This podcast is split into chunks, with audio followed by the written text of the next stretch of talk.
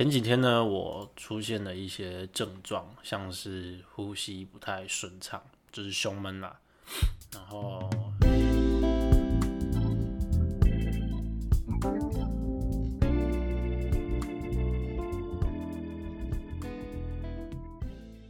，Hello，大家好，欢迎收听拿药单，我是小丹。前几天呢，我出现了一些症状，像是呼吸不太顺畅，就是胸闷啦。然后，如你所听到的，我现在其实还有一些比赛，然后食欲的话还行。那除了胸闷之外，陆陆续续还有一些喉咙觉得很紧啊，然后一直会想要咳嗽的那种，有点想要干咳那种那种感觉，让我就觉得说我是不是得了 COVID nineteen？但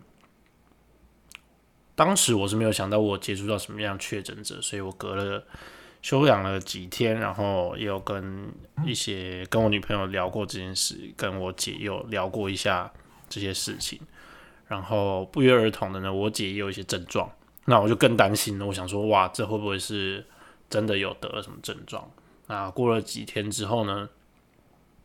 慢慢的我就发现，原来我这些所谓的症状其实根本没有这么严重。而是因为我心理压力，把这些微小的变化都把它无限放大了。那这个瞬间就瞬间让我意识到，在疫情起伏、这种焦虑感爆发的这个时期，我们内心里对于呃疫情起伏的免疫力是有多么重要的一件事。所以我就赶快来拍，赶快来录，不是拍。赶快录这一集 podcast，想要跟大家聊一下我的心路历程，以及嗯有什么方法可以让你的呃内心比较安稳一点。那我这边有五点要跟大家讨论，应该说跟大家分享了，就是我在这一个过程，就是一开始我甚至以为我自己真的确诊，然后每天都都在问我身边的人说我是不是确诊了，然后我就说我的喉咙真的觉得很紧。三天两头就开始呼吸不顺，明明之前从来没有这些问题，我晚上就觉得很紧张，会不会睡一睡醒来，隔一天就是直接直接一九二二被送去，就是被送去隔离还是什么的？其实送去隔离并不是让我害怕的，最让我害怕的是传染到其他就是我身边的人。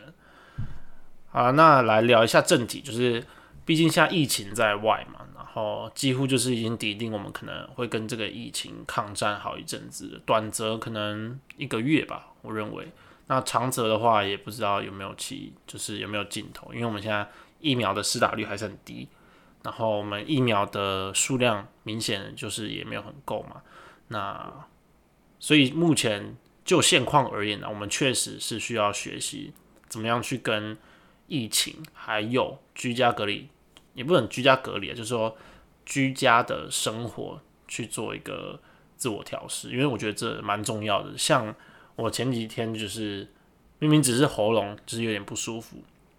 然后呼吸不顺，可能只是。呃，某某一个时期，可能身体出了什么样微小的变化，但是心理却会把它无限放大。那无限放大的时候呢，你的心理就影响到你的生理。这时候，如果你抵抗力变低的话，其实你更容易出现一些被感染啊，或者是说你感染被感染之后可能会有重症的现象。反正你心理去影响到生理，一定会让整个的情况会变得更糟了。那如果你如果心理保持健康的话，其实对于提升免疫力跟整体的。抵抗力来讲，一定是有帮助的嘛。那这边的话，就是希望可以提供我最近都一直有在用这些方法，让自己能够在这种居家生活，毕竟毕竟关在家也是挺痛苦的啦。就是一时之间，应该不是说关在家挺痛苦的，应该是说一时之间不适应，然后也不知道该做什么事，能够去排解掉这种不适应感跟那种。就是在外疫情在外的那种不安跟焦虑感，不知道该做什么事去排除。好，那我自己的话，先跟大家推荐这几点。第一点就是将自己安置在一个呃你会觉得安全的环境跟地方，比如说，我就我自己目前觉得我现在的居所就是非常安全。原因原因就是因为我只进。不出就是我东西也不能说只进不出啊，这样好奇怪，好像在写程式，还是在说什么 slogan。而且我也我也有出啦，就是出很少很少，就去倒个垃圾而已。应该说我的策略就是我进来的东西，我在门口这边一定是要全部消毒完，包括我有时候可能比较忙，或者是有时候可能来不及，我会叫一些生鲜蔬果的可能外送，比如说 Uber 或者是 Food Food Panda 这样，不是叶配哦。但是如果这两间公司要叶配的话，我当然欢迎。现在疫情这样，就是经济来源也是非常重要的，没钱儿断粮，所以。我针对进来的东西，包括我前几天有买一些呃生活必需用品，那它会有袋子嘛？那袋子的部分你一定不要吝啬酒精。对于我而言呢，我的做法就是我全部的东西一定会喷酒精，然后会喷的非常干净。像昨天我我是比较是比较 over 一点，因为像昨天就是因为瓦斯瓦斯没了，就瓦斯没了你就没办法洗澡。我家是那种瓦斯呃那叫。瞬瞬间，反正它就是烧瓦斯的那种热水器，它不是电热水器。那瓦斯没了就等于洗冷水，那洗冷水是很严重一件事情。你洗一洗，搞不好你根本就你还没还没出事，你身体就已经崩溃了，就你身体就已经感冒发烧，那你岂不是把自己搞得更紧张？所以一定得换瓦斯嘛。但瓦斯毕竟是你知道从外面来的，瓦斯桶从外面来，瓦斯人员也是从外面来。在这里当然是觉得他们很辛苦，但是我必须要保证，就是我这个环境是安全的。所以那一天我就整个把一罐，就是大概三四百沫酒精喷到快没有，因为我把它走过整条路径，然后碰到过任何物品，跟包含瓦斯桶，我都大力消毒。我觉得这就是我第一个方法，就是你先确保你的你的这个居家环境是是 OK 的，就是是安全的。然后我觉得比较省一些必要的措施，比如说你可能拿我现在拿外送，一定都是戴口罩。然后戴口罩之外呢，我就是进我是几乎啦百分之九十九吧，我完全不会跟那个外送员有接触到，我都是 拿它，你知道吗？提袋它就是你你平常拿早餐店，你因为不小心碰到早餐店阿姨的手嘛，可是。这个时期，我就是他拿那一边，我就拿一小撮的边边这样，我就是不要拿到他手有碰到的地方，这是保，我觉得这是保护，保护他也是保护我，因为他们要接触很多不同的人。那如果每个人都这样做的话，其实对于他而言，我觉得也会比较安全嘛，因为他就是没有接直接接触到我们这些取餐者。那对于我们而言，我们也安全了，就是没有直接接触到它。现在就是要断开人与人的连接嘛，毕竟。那拿完之后呢，我就会把它的那个袋子外围，因为塑胶袋通常都是塑胶袋啊，或者是一些嗯，可能纸袋之类，纸袋就更方便啦，纸袋一定可以消毒的嘛。然后就一直喷喷喷喷喷，我是有时候甚至把纸袋都喷潮湿的。那做好这一步之后呢，你再把里面的物品，如果能喷的，当然你，比如说你你。当然不可能，比如说你今天吃一碗炖饭，把炖饭打开往炖饭里面加酒精，那可不能吃诶，那不是那不是喝酒的酒精诶，那个医用不能不能这样喷。但尽我所能，就是把一些，比如说我买蔬菜，它如果有包装的话，我一定也是把包装都喷过一次，就是把自己放在一个完全消毒过，然后你能够安心的环境。我觉得第一点就是有点做到像最基本的就是人身安全的一个防护。那再来就是。你可以透过一些方法让心情就是比较稳定、稳定跟嗯比较平静。那每个人有不同的方法嘛？有的人可能会像有的人可能会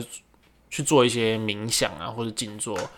我觉得冥想或静坐是一个很棒的方法，但是因为我平常也没有冥想的习惯，那也不知道该怎么冥想，所以我的做法呢，我就是。会去选择，会去看一些疫情的现况，然后会多去补充一下疫情的知识。当然，我觉得还有一个很好的方法就是看书啦。但看书的话，就是因人而异嘛。我其实也蛮喜欢透过看书去让心情平稳的一个方法。那我的做法，看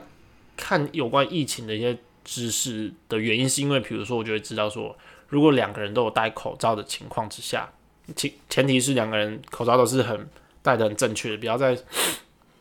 不要再来一堆什么露鼻哥、露鼻的，就是或者不戴不戴口罩在那边，或是戴了口自以为戴口罩，然后就一直讲话那种，就觉得那种就不在我的考虑范围之内。两个人口罩都戴好的情况之下，然后有隔一定的社交距离，大概我印象中我那时候看到的数字是有隔到一点五公尺，然后没有就是没有讲话或者是接触，那这种情况下要传染疾病的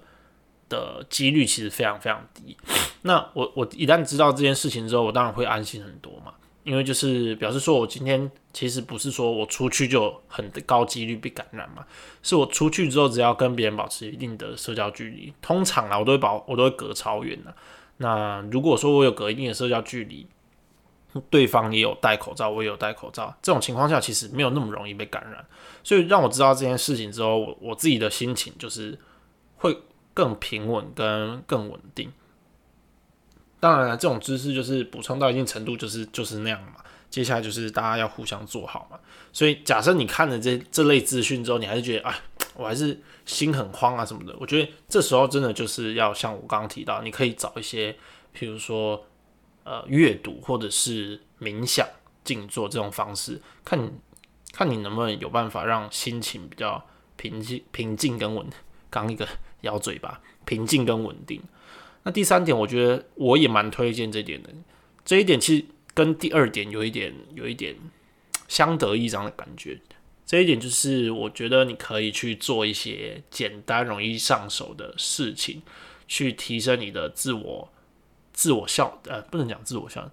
一些自我成就感的部分，主要是要让你找回你的控制权那我目前的做法就是烹饪。讲烹饪好怪，就反正就是煮饭，自己在家煮饭。第一点就是比较安全，第二点其实也相较于呃你外面买一些食物，相较于外面买，像一个，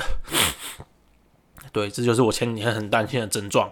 就是我一直有一些鼻涕、鼻塞，好不好？但是我好像我喝了一瓶酒，发现味觉正常，所以推荐大不不推荐大家饮酒，就是不要太紧张，对。好，我刚刚讲的哦，煮饭。我自己目前煮饭，第一个就是比较便宜，第二个比较健康，第三个就是我觉得趁这个疫情的期间，其实有有想健身的啊，有有想瘦身的，有想要什么呃，有想要增肌的，我觉得趁这个时间，我都觉得是一个蛮不错的时机点。第一就是煮饭的话，就是让你找回一个一个控制感的感觉吧。在呃，在心理学里面，其实嗯，对于一件对一件事情可控跟不可控，对人产生的心理影响其实是差很多的。当你遇到一些很不可控的变因的时候，其实你会变得很慌张，很慌张。但当你会发现说，哦，你能掌握的自主权越来越多的时候，其实相对于来说，你的心里会安定很多。所以，我我今天我到今天为止，就每一天至少维持一餐都会煮饭。像我现在已经最近就煮了一锅咖喱，虽然很麻烦，但吃都吃不完。但其实非常的第一健康啦，然后第二就是真的很爽，想吃多少就吃多少，然后也不会最近还变瘦了一公斤，因为自己煮真的健康很多，相较于外食而言。再来，我觉得最重要就是找回你对这一种疫情之下的生活的一种控制感。外外部的社就是外面的疫情非常的不可控，你已经够慌张了，所以你只能找一些。比如说烹，其实还有一些蛮蛮蛮推荐的，就是可能一些手工艺啊，或者是就是动手清清一下家里。我觉得清家里也是一个很爽的一个一个好又很简单的一个方法，就是你清清之后，你就你的环境干净，你其实人也会比较比较舒服一点。然后既有这种可控的事情去可控又不难啊。当然我不是说，哎，你可不可以去做一件呃，比如说我要写一个 app。哇，很猛的 App，就哇，好有成就感的哇，找回我整个人生的控制权，这有点太难了，因为这种过难的事情，反而你做到一半可能发发觉有点太难，反而容易更崩溃。所以第三点，这种建议的事项就是比较偏居家，然后也比较容易、比较简单上手的事情，帮你找回一点生活的控制感。在第四点的话，我会建议大家就是。趁这个时机，也可以去联系一些朋友，或者是透过一些 Line 啊、Messenger，可能定期跟家人聊个天，我觉得都还蛮不错的。因为我们家人是这样子的，我跟我姐目前都有在聊天。然后我我大姐的话，她比较不喜欢用打，呃，她比较不喜欢用手机或者是一些电话，比较少了，也不是说不喜欢啊，比较少。但是我们都固定都有用文字在对话。然后疫情刚爆发的时候，我爸其实有就是文字赖我，我妈也有打通电话。我觉得通电话其实差很多，因为在这种困境之下，其实嗯，家里的支持也是蛮重要的。尽管就是可能你之前跟家里有什么可能有一些摩擦啦，或者是什么，我觉得在这种有点像是危机存亡之际，我觉得家里的支持还是会让你觉得很安心啊。那朋友支持当然是更好，比如说你可以跟朋友打个屁啊，聊个天。朋友朋友比较不会那种温馨的喊话，我我的朋友比较少了。但是我觉得聊个天，我觉得都很 OK 啊。比如说，可能会聊一些比较生活的事项。我觉得在这种时机会蛮不错的原因，就是因为你可能一时之间有什么需求，比如说，哎，我什么东西真的没办法，比如说物资好了，物资，比如说卫生纸真的没了，饭可以不吃，屁股可以不擦吗？不行吧？难道你还要用什么毛呃什么便条纸来擦屁股吗？不可能嘛！所以。假设你可能真的有一些物资有瞬间有一些短缺，你或许也可也可以跟朋友求助，或者是或者是怎样。但目前来讲，物资是很充足的，所以大家不要再抢购了，拜托！我现在妈的要买一个酒精都买不到，我是我来我连买一个机就呃三百啊吧，还是多少四百还五百？反正线上都是缺货缺货缺货，真的是超傻眼！大家不要再抢了好吗？Go Go！不要再抢了，就不要。哪一个人被我打开门发现，干房里堆了那四瓶五瓶那种四四四 L 的那种酒精，我真的是，我直接把我直接用酒精灌爆你的嘴，不要抢。好，那再聊回来就是联系的部分，大家其实也可以在这边推荐一款好玩的手机游戏，叫做《天黑请闭眼》。然后大家如果有想玩的呢，赶快私信我，我跟第七集的。来宾意涵呢，目前正在强力的征求一起玩狼人杀度过这个疫情之下生活的好伙伴，好不好？大家一起玩狼人杀啊，烧烧脑，看看我是不是全场唯一真预言家，好不好？就其实做这件事情，我觉得在疫情之下，对对我们的帮助是很大的。你不要觉得说，哎，哦哦，呃，这这种心理上的东西啊，不行啊，那个。疫情止住比较重要，对，疫情止住确实是重要，但心理上其实免疫力也非常重要啊。有时候你，因为你相信大家有听过蛮多案例，就是我自己的，我自己有看到很多新闻就在讲说，NBA 很多球员其实也有确诊，但确诊之后他们就说，哎，我怎么好像还好？嗯，我我我我甚至是没有症状，是他们裁剪之后说我有才发现，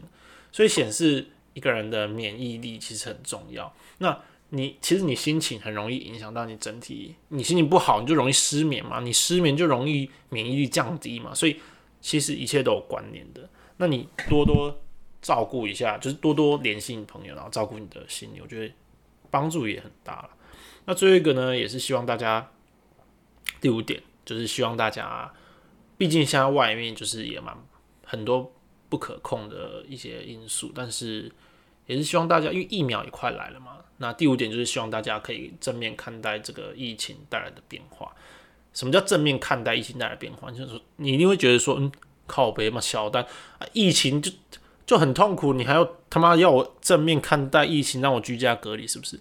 其实也不是这样讲，就是会希望说，嗯了解说，就是疫苗会来，那在你做好一些好的防护措施之下。疫情终究是会结束的，所以不用太过于担心说啊之后的生活都会这样，要怎么办？就以此就是营造一些希望感觉得希望感很重要，就是人总是要有一些期望嘛。那这个期望总会成真啦。那希望就大家也是好好待在家啦，那也不要一直出去乱跑啊什么的。社交距离真的很重要啊，这就就我讲第一点嘛，把自己放在一个安全的环境嘛，这是。首要啊，就是你第一点做不好，然后你来跟我说，哎，哎呦，小丹，我最近做了一个第三点、第四点，第三点就是，哎，我自己在那边烹饪，就靠北，你去外面不戴口罩，有个屁用啊！第一点还是最重要，就是你要把自己的那个口罩戴好啊。然后我自己啊，我觉得大家在此呼吁大家，骑机车妈别挤在一起啊！我每次看到有人阿贝插在我旁边，我真的很想直接给他撸过去，你知道吗？他说干妈，我撸你顶多赔你个两三千，总比我他妈的自己得了疫情还好吧？这有够靠北，就你的社交距离不不局限于在于说就是你走路啊，还是什么公共运输好吗？